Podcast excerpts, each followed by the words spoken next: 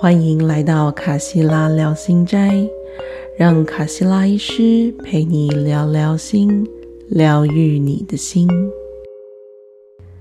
各位听众，大家好，欢迎回到卡西拉医师聊心斋，我是卡西拉医师。上一集我与大家分享关于理想 （ideal） 的故事，希瓦吉的故事 （Shivaji 的故事）。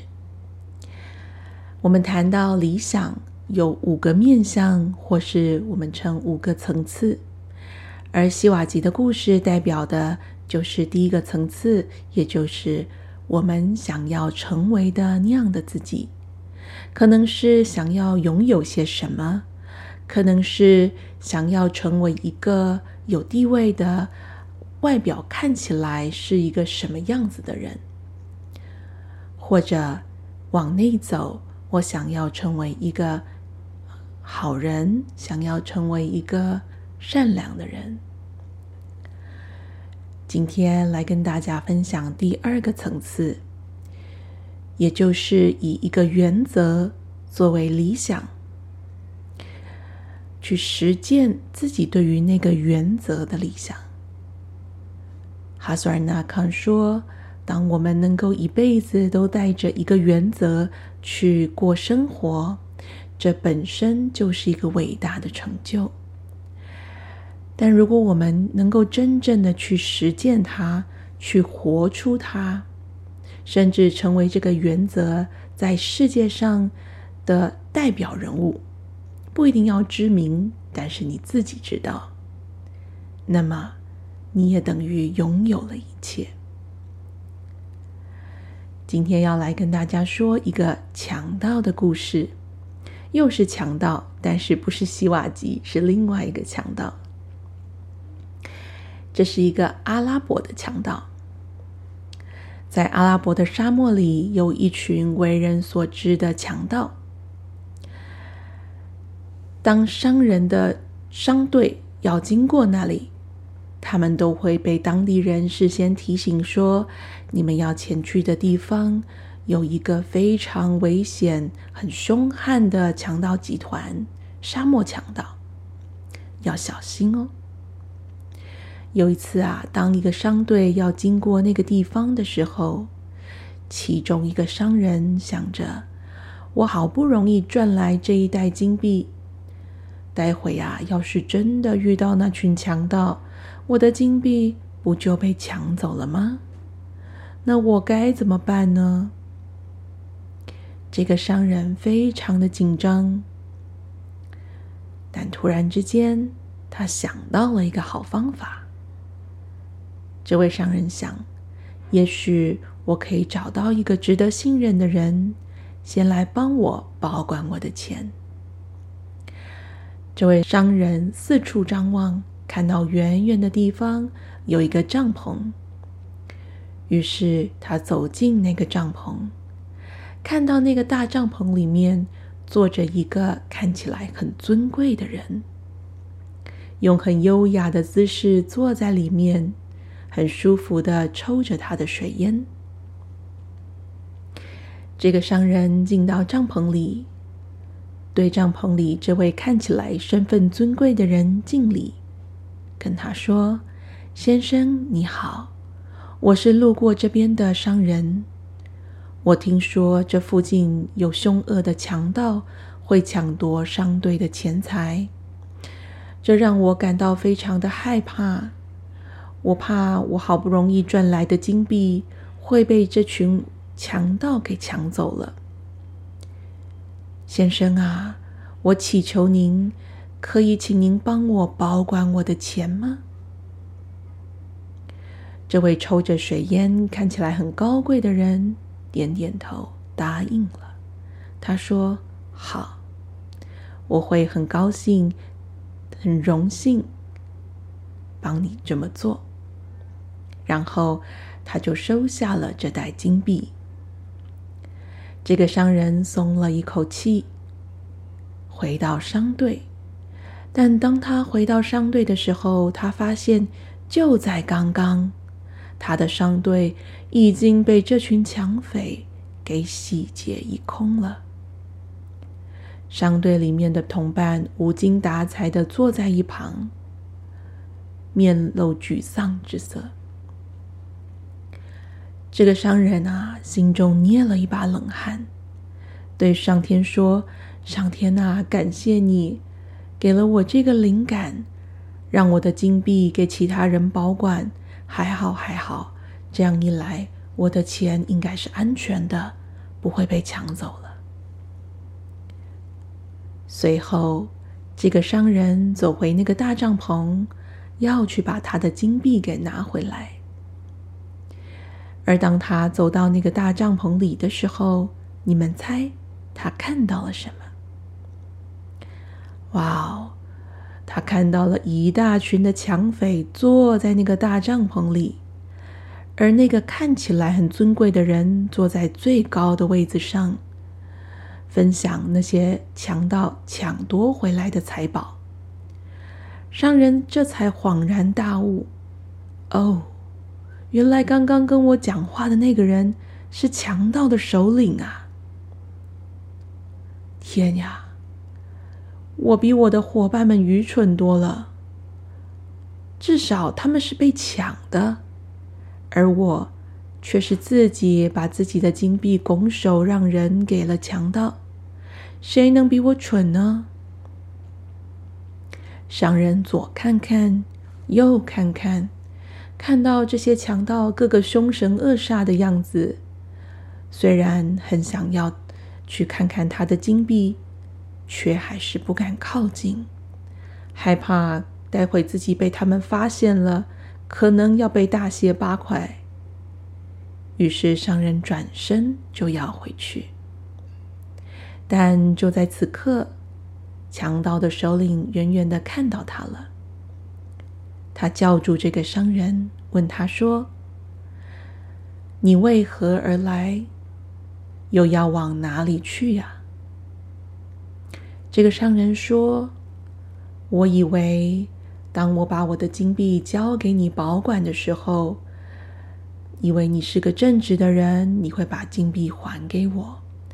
但现在我才理解到，原来你跟这些强盗根本就是一伙的。”就是你们抢劫了我们的钱，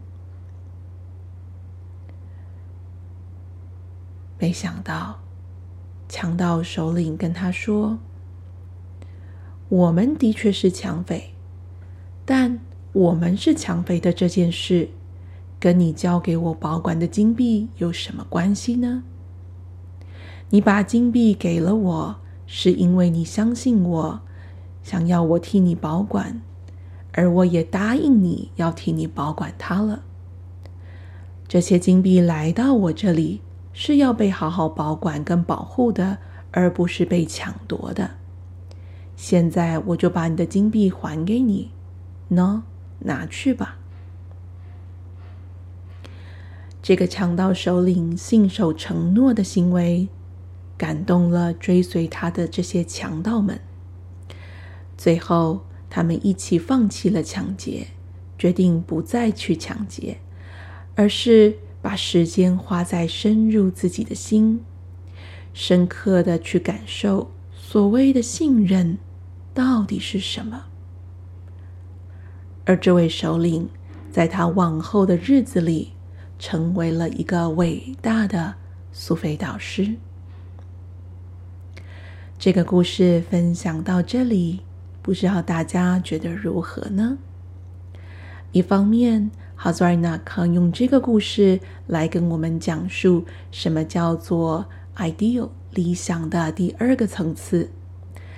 当一个人可以用一个原则来作为他的理想，例如这位强盗首领用信任 trust 作为他的原则，守护着这个原则。